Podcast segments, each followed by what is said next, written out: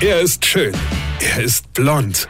Und er ist der erfolgreichste Comedian aus Rheinland-Pfalz. Ich werd der Pierpasmus. Exklusiv bei RPA1. Sven Hieronymus ist Rocker vom Hocker. Du, Rocker, warum war der letzte Montag frei und heute nicht?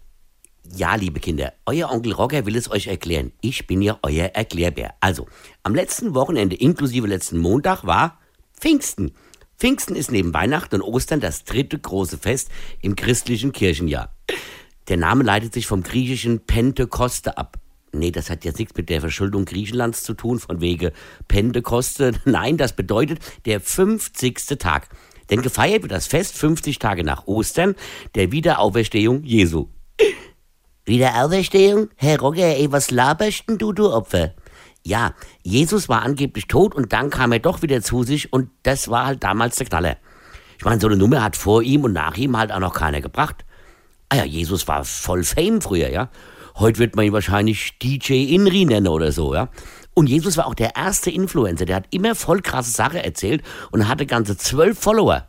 Aber halt so richtige, also die sind ihm die ganze Zeit hinterhergelaufen. Heute wird man sagen, die haben den gestalkt.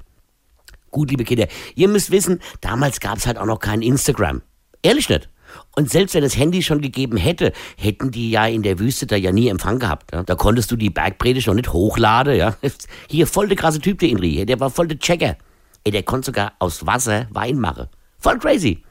Das fand aber die Winzer in Bethlehem mal richtig uncool, ja.